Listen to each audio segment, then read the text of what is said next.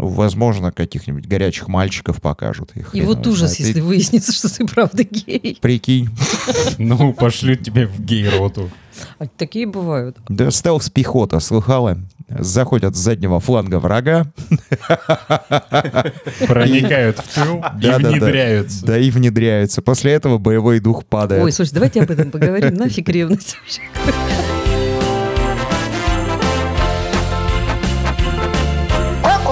Коко.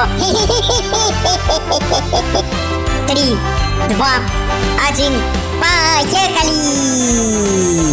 Это Кукуха сказала «Поехали» – аудиоподкаст про психиатрию. Слушай нас на всех платформах, где есть аудиоподкасты.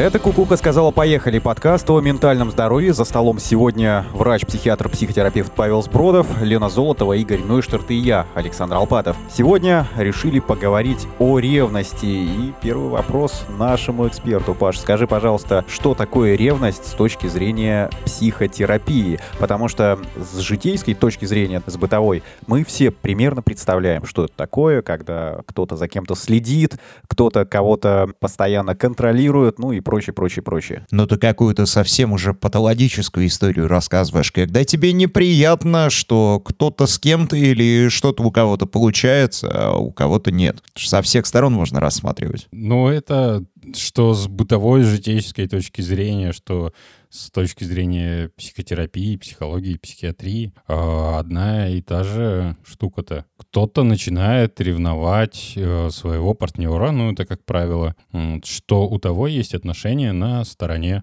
ну, это достаточно сложная такая структура, завязанная со страхом, э, стыдом, ненавистью, завистью во многом. Э, но самое главное, у человека есть ощущение, что его межличностные близкие отношения стали под угрозу из-за воздействия кого-то извне. Слушай, а мы можем как-то определить, что такое ревновать? А, потому что я вот назвал одни признаки, одни действия человека, а Игорь назвал другие. Действие это внешнее зависит от фантазии, от того, насколько глубоко это зашло. То есть это повод просто поговорить или повод уже вести партнера к психиатру и, возможно, насильно на скоряке. Тут тоже можно, ну, э, градировать, да, от... Э, Просто ощущение, что партнер уделяет внимание не тебе, а кому-то другому, до внедрения как раз кого-то другого в ваши личные отношения и забирания внимания, э, начиная с внимания твоего партнера и заканчивая им самим физически в виде сексуальных каких-то взаимодействий, доходя до абсурдной ревности, когда это переходит уже в состояние бреда, когда внешние факторы не нужны, и человеку достаточно своих додумок, фантазий для объяснения какой-то ситуации и испытывания как раз тех чувств, тех эмоций, которые свойственны ревности, это зависть, что можно предположить, что кто-то там лучше, чем я. Сразу скажу, просто это в каждом обсуждении. То, что я говорю, вот эти чувства, да, я не говорю, что они осознанные что человек прям вот так вот в голове продумывает. Они существуют как некий комплекс, если говорить о патологическом состоянии как ревность, скорее всего, ну, на 100 практически процентов человек этого не осознает. Оно есть внутри него, есть эти эмоции, есть эти мысли, есть эти конструкции, есть определенные причины для их формирования, но нету осознания. И осознание обычно заканчивается как? То есть э, я перестал получать достаточно внимания от своего партнера, любви, заботы, сексуальных взаимодействий. Возможно, вообще партнер утратил ко мне сексуальный интерес. Возможно, партнер утратил и какое-то, ну, именно бытовое э, любопытство, стремление к общению. В общем, забил на меня. Э, и вместо поиска, например, причины, что же я такое делаю, что м, партнер потерял ко мне интерес, вот, или чем же он так занят в своей голове, какими проблемами, что ему просто не до меня, человек начинает строить такую конструкцию. Ага, значит, у моего партнера появился другой партнер на стороне. Ты в какой-то момент сказал, что, возможно, даже кто-то а, со стороны вторгся в твои отношения или его э, привели. То есть, э, как не испытывать ревность, когда она такая пришла, сказала, Осип, знакомься, это Вова. И, и вот и что теперь? Привет. Еще добавили, у него вот такой большой автомобиль красивый, и э, еще он много чего умеет. Ну, у меня миллион разных вариантов, как бы от «Привет, Вова, покатаешь меня на своем большом автомобиле», как бы... Нет, вы, вы за- уже за- сейчас о Заканчивая непосредственным резким физическим нападением на Володю. Ну, вы, Вот. вы сейчас уже говорите о, э, как бы, о свершившемся факте. Вот он свершился факт, представили тебе этого, Ага. этого товарища. Ну давайте да, тогда, которому- давайте пойдем Это сначала. Предположим, тебе стало э, неприятно в какой-то момент, что условно там твоя половина э, с кем-то там еще взаимодействует противоположного пола. Чуть больше, чем тебе бы того хотелось. М, Ревность — это субъективный комплекс из мыслей и чувств. И на самом деле действия твоего партнера и вообще реальное обстояние дел к этому, как правило, отношений не имеют. Я правильно поняла, что начинать э, решать эту проблему, если возникают такие мысли в голове, нужно с себя. Естественно. Ну и заканчивать, как правило, тоже. Нет, подожди. А, ты начал с себя, что-то там о себе подумал, возможно, даже какие-то выводы сделал, но тем не менее состояние не уходит, и объективная реальность, она начинает подкидывать тебе подтверждения. Уж насколько они объективны, или ты их себе допридумал, это третий вопрос. Но Игорь, настало- ситуация-то нас- развивается, Тогда да? настало время спрашивать, задавать вопросы своей второй половине. Что Смотри. не так? Начнем с того, что это чувство субъективно. И чувства, эмоции, которые возникают, и сами мысли о ревности и попытка объяснить происходящее, они субъективны. Ну Вот. Стимулы, которые внешне их запускают, у каждого человека будут разные. Не обязательно человек тебе изменяет или хотя бы просто меньше стал удивля- уделять внимание для того, чтобы ты начал ревновать. Ты начинаешь ревновать сам по себе из-за своих внутренних замуток. Мгм. Мы, мне кажется, каждый раз об этом говорим. Мы ка- каждый раз об этом говорим, но сейчас тема такая, знаешь, плюс-минус известная всем, поэтому абстрагироваться получается плохо. Сразу лезет в голову какой-то прошлый опыт, еще что-то. И тем не менее, смотри, а, ну вот объективная реальность, она не, не- не то, что максимально прозрачно намекает, она прямо сует тебе информацию в лоб и говорит, чувак, ай-яй-яй, что происходит. И вот очень тяжело начинать с себя, здесь действительно пора уже, наверное, спрашивать. Давай договоримся о том, это, конечно, очень условно, но все-таки оно поможет понять, что реальная измена твоего партнера и чувство ревности — это вещи между собой никак не связанные. Та-дам! Да-дам. Нет, А, подожди, но хорошо, какая-то... Да- давай говорить о ревности как о чувстве, где смешиваются мысли и эмоции. Мгм. Вот, очень много разных построенных на и связанных с разными уровнями твоего я, личности, индивидуальности. Тут и эмоции, и чувства, и мысли. Все, в общем, в комплексе, где сталкивается плюс твоя субъективная реальность с чем-то окружающим, что ты не можешь объяснить. Есть оно или нет, но тебе кажется, что так происходит, и ты пытаешься как-то э, себе все это в голове объяснить, и в какой-то момент у тебя возникает идея о том, что все то, что происходит в ваших отношениях с партнером, все, что ты чувствуешь внутри, оно объясняется тем, что партнер загулял, он тебе изменяет. И дальше два варианта. То есть у тебя возникла эта идея, ты можешь обсудить ее с партнером и посмотреть на искренность и честность его ответов. Это легко, в принципе, понять. Вот если, Давай, давай если твои глаза э, наружу ликбез. смотрят, ну, как бы легко понять, человек врет или нет, если ты смотришь на человека, а не на фантазийный образ в своей голове. Но именно сама по себе ревность как раз формируется, когда ты перестаешь достаточно воспринимать окружающую действительность и концентрируешься именно на той схеме, которую сам себе придумал. Я хорошо, я тебя прекрасно понял, но ты сейчас пытаешься объяснить э, четырехлетнему ребенку, что завязывать шнурки легко, и мы не будем заострять на этом внимание. Нет уж, позволь объясни, по каким э, признакам можно понять, что человек тебе врет. Ну вот так, э, небольшой ликбез э, в середине нашего подкаста. Мы об этом говорили про в кризисах отношений. Если у тебя есть контакт с человеком, с твоим близким, ты прекрасно знаешь, когда он говорит правду, когда нет. Есть там куча всяких э, тем в психологии, типа «обмани меня», да, бегающие глаза, покусывание губ, трогание за затылок, за шею, шевеление руками, отворачивание, изменение тембра голоса и так далее. Но Ну, это... в общем, сериал «Обмани меня». Да, да, да. Вот можешь посмотреть пару серий и Кстати, не смотрел? Нет, к сожалению, нет. Слушай, а вот эта тема с бегающими глазами, я помню на психологии, когда учился, нам э, ставили такой вот, ну, эксперимент на нас же самих, э, когда часть группы придумывала какую-то историю, а часть группы какую-то историю вспоминала. И безошибочно преподаватель говорил, ты придумываешь, ты вспоминаешь. Ну, то есть ты говоришь правду, ты не говоришь неправду. И а, она как раз-таки ссылалась на то, что а, направление взгляда было в, в определенную сторону, да, и, соответственно, это указывало на то, что человек обращается либо к памяти, либо к Мгм. другим участкам Ну, мозга, которые Человек смотрит в- влево, э, он обращается к памяти, смотрит вправо, обращается к мыслям о будущем представлении, смотрит вниз, обращается к своим телесным ощущениям, смотрит вверх, обращается к идеям, фантазиям и, э, ну, такому Это такой расширенный мысленный. вариант, там было два направления. О, Вот, ну, там еще есть конкретный алгоритм движений, куда, куда, куда. Вот, э, в принципе, это работает. Это, ну, потому что физиологически так устроен организм. Но я, например, вру, смотря в глаза. Но это уже ты умышленно и зная, что такой Ложь. механизм есть. Ложь — это умышленное искажение правды. Человек может тревожиться, терять концентрацию, и да, у него начнут бегать глаза, и можно, о, ты вот сейчас вот вспомнил прошлое, представил, как оно будет в будущем, обратился внимание на свои чувства, представил, как это все лучше сделать, смо- снова посмотрел в прошлое, и потом, придумав это окончательно, вариант ложный, посмотрел на меня и высказал его. А в это время твой собственный мозг придумывает э, другой нарратив, который объясняет все эти движения, все эти реакции и все, что происходит перед тобой. Вот.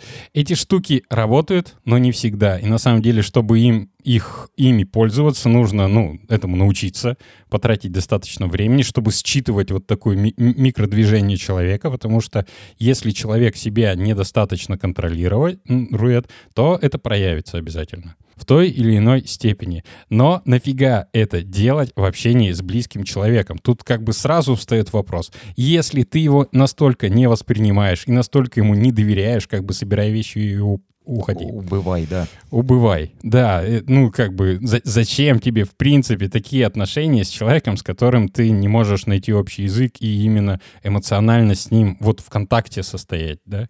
Слушай, я тебе расскажу на своих ощущениях. Здесь есть на что опираться, какой-то там вот а, давний уже, слава богу, опыт. Э, Там начинается игра в детектива. Э, Тебе уже хочется что-то найти, хочется кого-то до какого-то там, знаешь, логического завершения а, дособеседовать. А, Ты начинаешь а, потихонечку изучать всякие вопросы, типа практики ведения допросов, вот это вот все. Есть такой квест. На своих ощущениях говорит. Слушайте, Ревнивец, блин. скажите, пожалуйста, вообще, э, Мани- Маньяк просто. Паш, ревность — это, в принципе, ну, тут прозвучали разные э, степени, разные проявления, и у меня есть вопрос. Ревность, в принципе, она всегда является патологической. Вот э, когда ты начинаешь детективное расследование, это, наверное, уже не очень нормально. Это уже не ревность. Не-не-не, а ки- в это кино как как показывают, раз э, ревнует, ревность. значит, любит. Вот э, как, как это увязывается? Об этом, кстати, тоже очень хочется спросить, просто потому с что Я сейчас фильтрую на самом деле лексикон свой, зацензуривая его внутри. Это надо. Вот. А фильмы нам показывают. По России 2 сериала Нет, показывают, нет, нет, мы- мы, хорошее кино смотрим. Ты не А, переживай, но в массовом сознании есть э, вот какая-то такая установка, что если у девушек в основном, Лена, вот давай ты сейчас за всех девчонок расскажешь, почему вот если молодой человек там тебя не ревнует, значит ему на тебя плевать. Вот что же делать-то мне, что же делать? Меня муж сегодня отпустил к трем неженатым мужикам. Поговорить. И ни капли ревности я у него не увидела. Это что делать-то мне теперь? Все. У- учить э, движение лица, движение... Нет, просто как... Нет, а вот, э, нет, меня изучать э, будут, вероятно. Но меня никто не изучает, и мне, похоже, доверяют. Но мы примерно представляем, кто твой муж и чем он занимается, поэтому он, наверное, спокоен. Сейчас все испугались. А вот, кстати, эту установочку можно занести в список э, неадекватных конструкций на уровне там э, беременности и воспитания детей, что там наши матери справлялись, и ты не ной справляйся. В плане того, что если Это молодой имеется- человек не ревнует, значит, он не любит. Это полный неадекват, это совершенно деструктивная установка. Ни о какой любви взаимопонимании и, в принципе, там самоуважении речи не идет. Это просто тоталитарное вот такое раздавливание ногтем своего «я» и уважение к себе и формирование каких-то близких продуктивных отношений. Вот, как бы на, на, этом, на этом можно все. Ну и, собственно, основанное на недоверии к человеку, да, получается. А можно как-то вот отличить? Любовь-то все-таки, наверное, бывает, а и хотелось бы как минимум в это верить, э, от недоверия, от такого, э, где-то грань-то провести можно? Любовь, как и любые близкие отношения, тем более в таком сильном проявлении, она строится исключительно на формировании доверия. Вот доверие, когда сформировано, потом можно говорить о какой-то любви. Ревность — это недоверие как раз.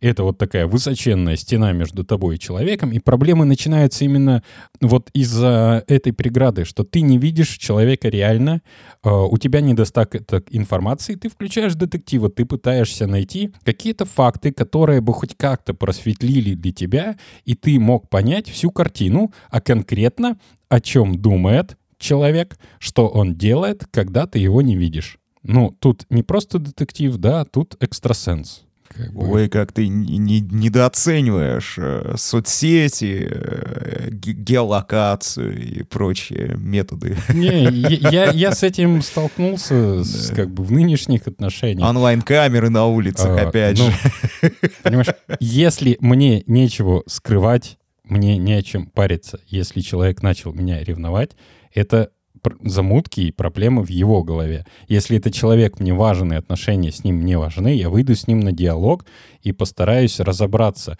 из-за чего конкретно у него появились такие чувства, поводы для появления таких мыслей. И что мы вместе можем изменить, чтобы снова сделать наши отношения доверительными и близкими.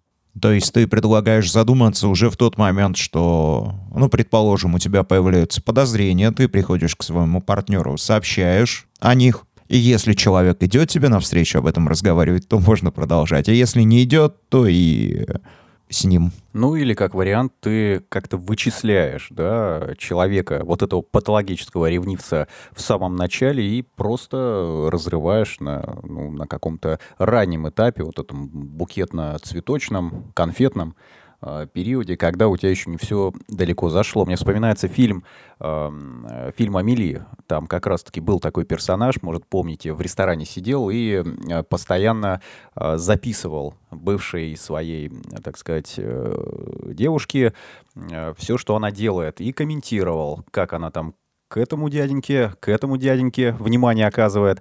А Амели, кстати, вот интересно, она э, свела его с кассиршей, с другой женщиной. У нее тоже были свои как бы психологические заморочки. И там в самом начале было понятно, что это человек, который, ну, он патологический ревнивец. И, по идее, э, скорее всего, это проявится. Хотя в самом начале, вот когда у них начался этот конфетно-букетный период, он э, расцвел, изменился, и куда-то у него отошли вот эти все ненормальные тенденции, вот эти все э, тяга детективным расследованием и прочее.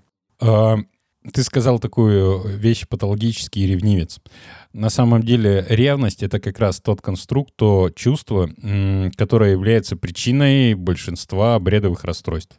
И самое, э, ну, сложно курабельное. То есть именно переубедить, а как чаще? Если человек, твой партнер начинает высказывать тебе идеи ревности, ты пытаешься его переубедить. Это чем заканчивается? Полной утратой доверия и больше того уверенности, если человек оправдывается, значит он виноват. Замкнутый круг. Вот. И тут нужно очень остро чекать, потому что для кого свойственны идеи ревности, причем с самого буквально начала, это психопаты, параноики, шизофреники. Алкоголики.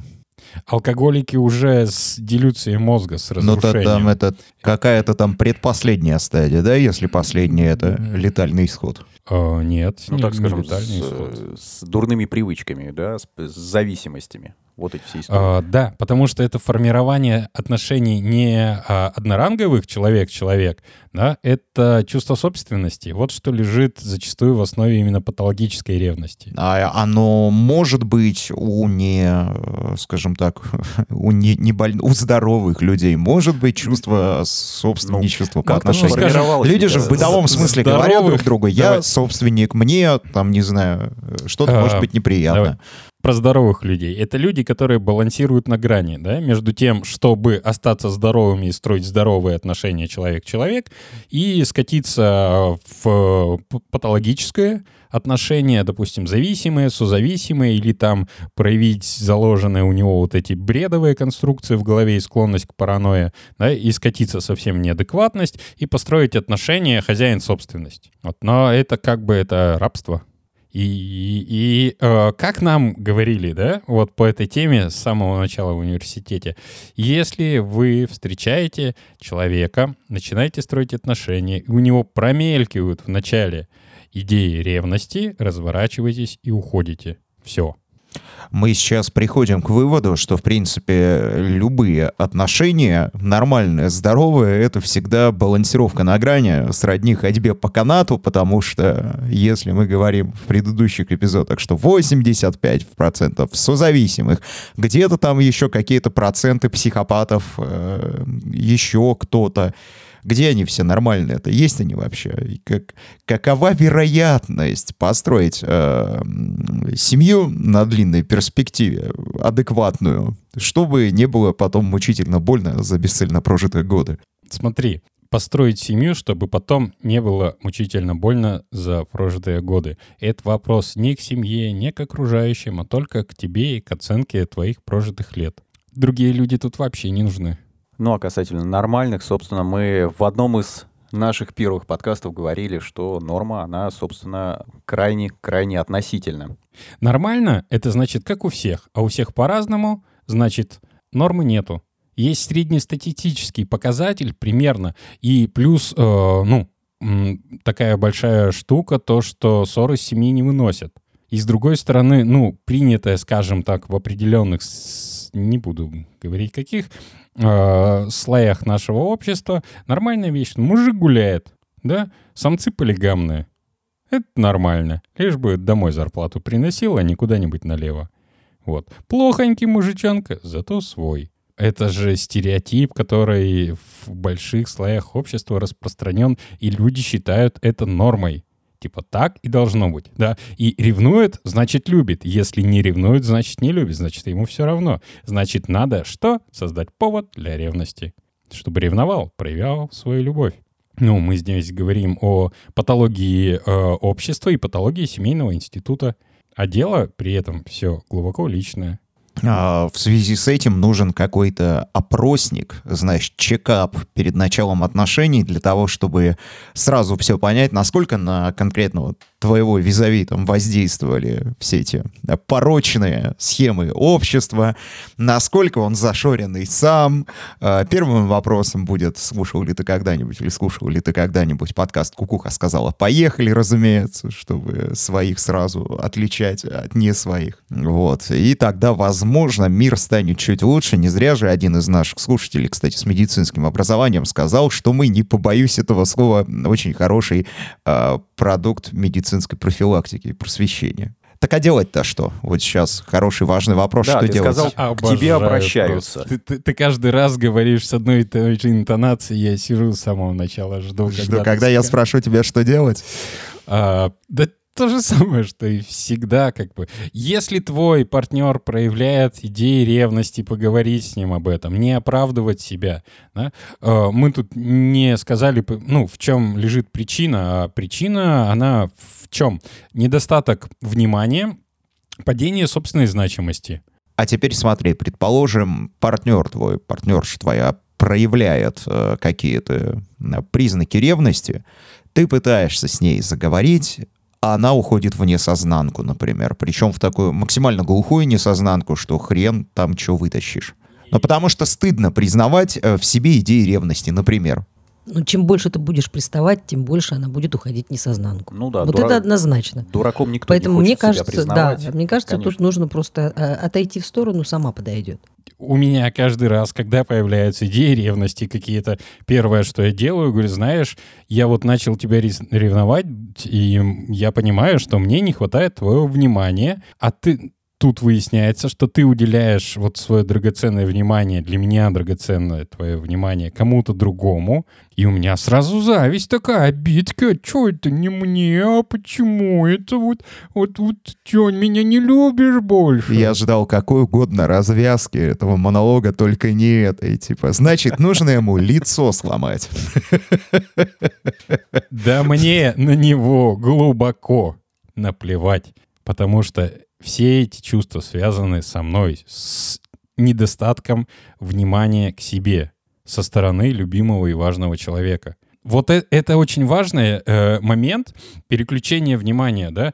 Э, эгоизм — это штука, которая связана с инстинктом самосохранения. И когда человек во время ревности, вот это самое, начинает думать о ком-то там, и, например, у него есть доказанный или потенциальный какой-то соперник, да, ну, возможно, его партнер там где-то изменяет периодически, и это. Многостаночница.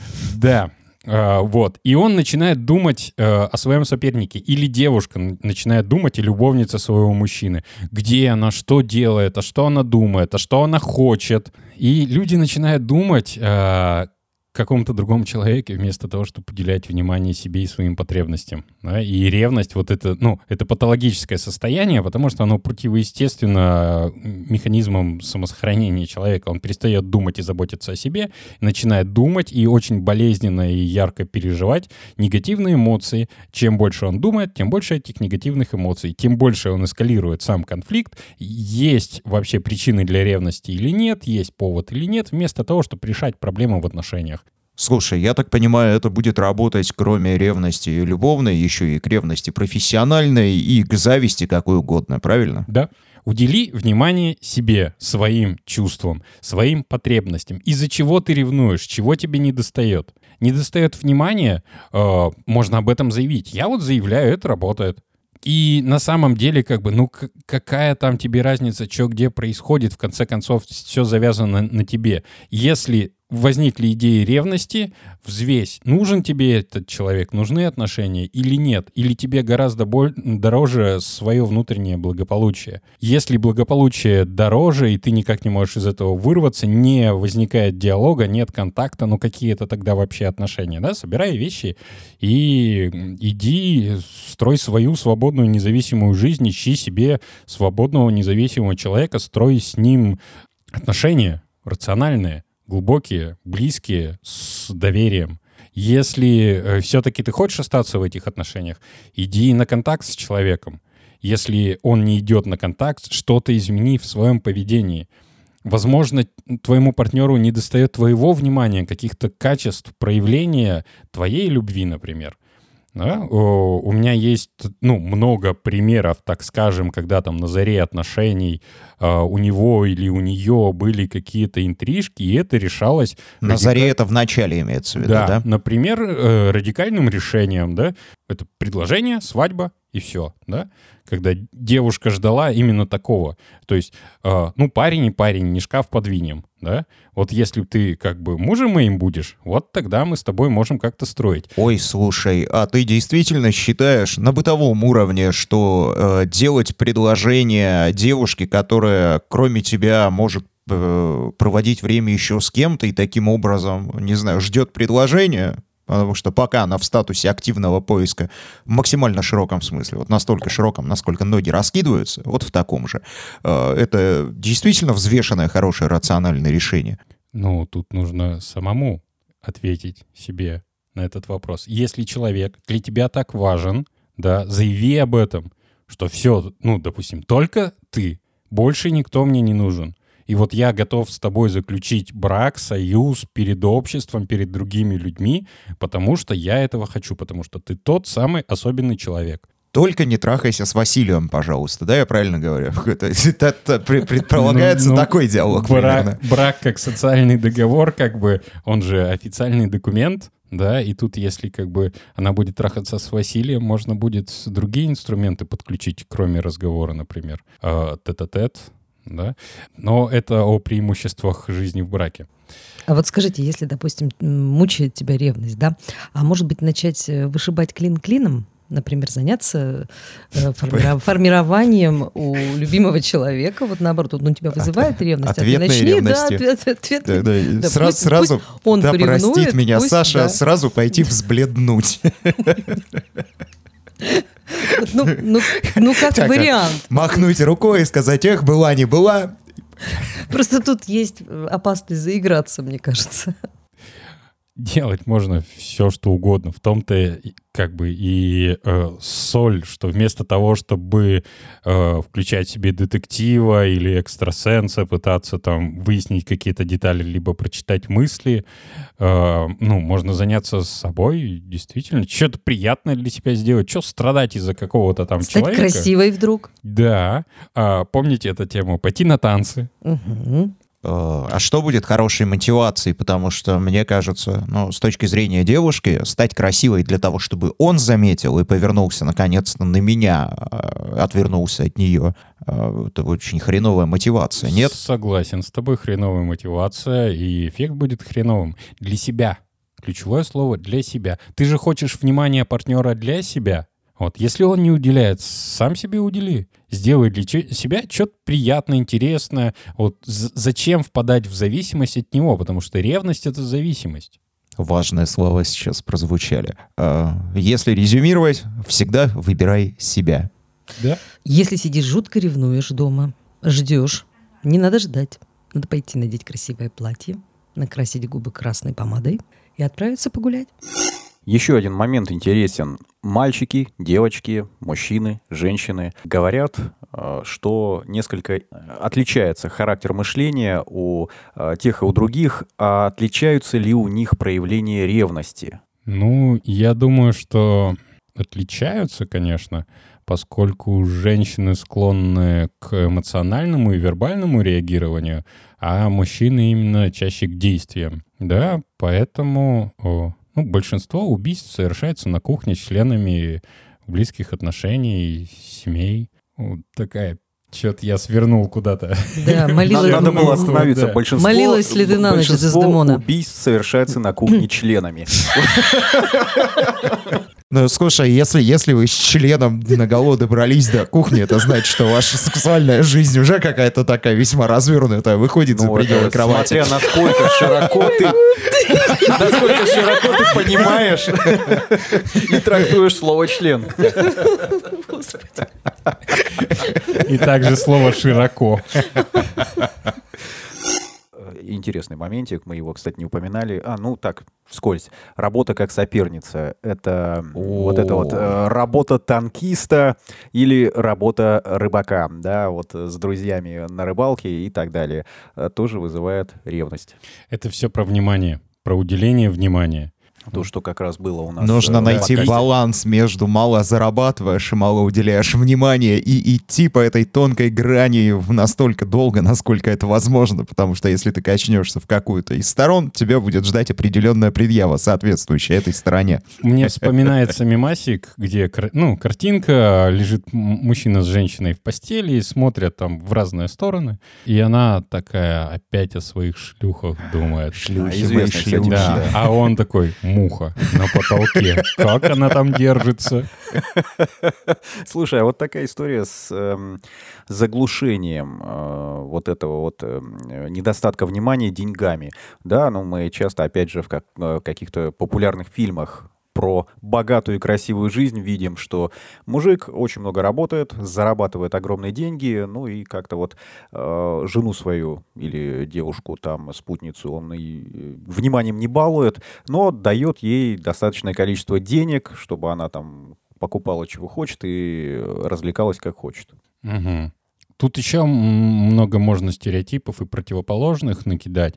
Например, как убежденность в том, что люди другого пола изменяют. Ну, там, все женщины шлюхи, все мужики Это Кабели.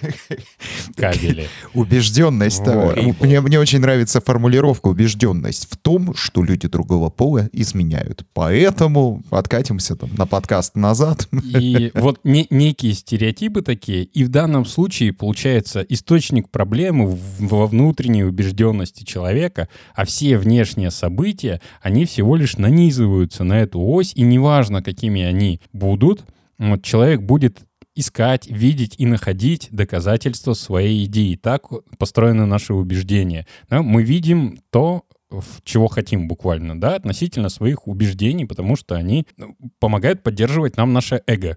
Вот. И в данном случае вот очень такая острая грань с переходом в сверхценные идеи и дальше в бредовые. Вот это очень-очень распространенный путь э, именно ревности, да, формирования бреда. Это совсем уже болезненное состояние, тут нужно к психиатру. Э, но главное, что э, источник — это убеждение человека. И что бы ни происходило во внешнем мире, он это объясняет э, относительно своих убеждений. То есть там, допустим, жена там непонятно где была, освободилась тогда-то, пришла с работы пришла там позже, значит, стопудово была у какого-то другого мужика. Значит, она посмотрела на другого мужика, на кассира на кассе, кассир посмотрел на нее, они чем-то обменялись, значит, они любовники. Вот. И заканчивая тем, что вот она стоит на остановке, мимо пробежала стая собак, вот они вместе совокупляются. Сейчас сядут, сядет на автобус и поедет за собаками до гаражей. Вот. Это история из жизни, кстати. Ну, из врачебной практики. Ты серьезно? Да. Невероятная какая-то херня. Дело в том, что бредовая идея, э, она, получается, становится осью, вокруг которой вертятся факты. И э, весь внешний мир по сравнению с этой убежденностью ничего не стоит. Бредовую идею не разубедить. Как не разубедить бредового уверенного ревнивца? Вот это очень важный момент. Если человека не разубедить, не доказать, допустим, ну, эм, он считает, что жена ему изменяет, вот давай, короче, будешь круглосуточно с женой находиться. А он такой, все равно, значит, я вот моргнул, а ты уже вот со всеми вокруг. Есть анекдот про быстрого Гонсалеса. Вот. Это повод тащить своего партнера к психиатру. Если он не идет к психиатру, тащиться от него подальше. Новыми красками заиграла Астрид Лингрен вместе с Карлсоном. «Малыш, я же лучше собаки».